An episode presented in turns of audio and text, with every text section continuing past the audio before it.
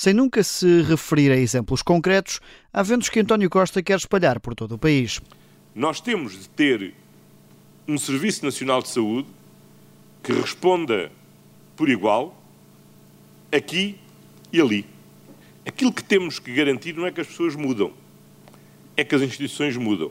E que as boas práticas que são identificadas e desenvolvidas numa região, num estabelecimento, possam elas sim ser generalizadas a todas as instituições. E no SNS, onde a crítica é feita sobretudo à gestão, o Primeiro-Ministro não quer que se esqueça o aumento da dotação financeira. É muito? É pouco? É esta a dotação que temos no Orçamento de Estado para 2023. Dirão, mas não basta pôr dinheiro sobre os problemas. É verdade. Mas o dinheiro ajuda a resolver muitos problemas. O novo diretor executivo recebeu a mensagem e reconhece os problemas. Temos um problema de governança na saúde, é verdade.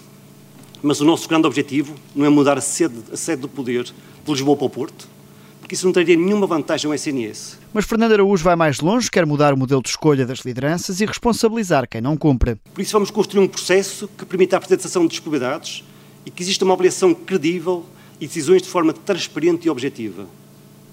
Que permita depois acompanhar, monitorizar, apoiar e avaliar com as devidas consequências essas equipas de gestão. O novo diretor executivo do SNS, que sabe que o tempo é curto. Mas acredito, vamos decidir e vamos fazer, porque o tempo urge. Mas Fernando Araújo quer atuar desde já, mudando a organização, simplificando processos e acabando com a burocracia desnecessária.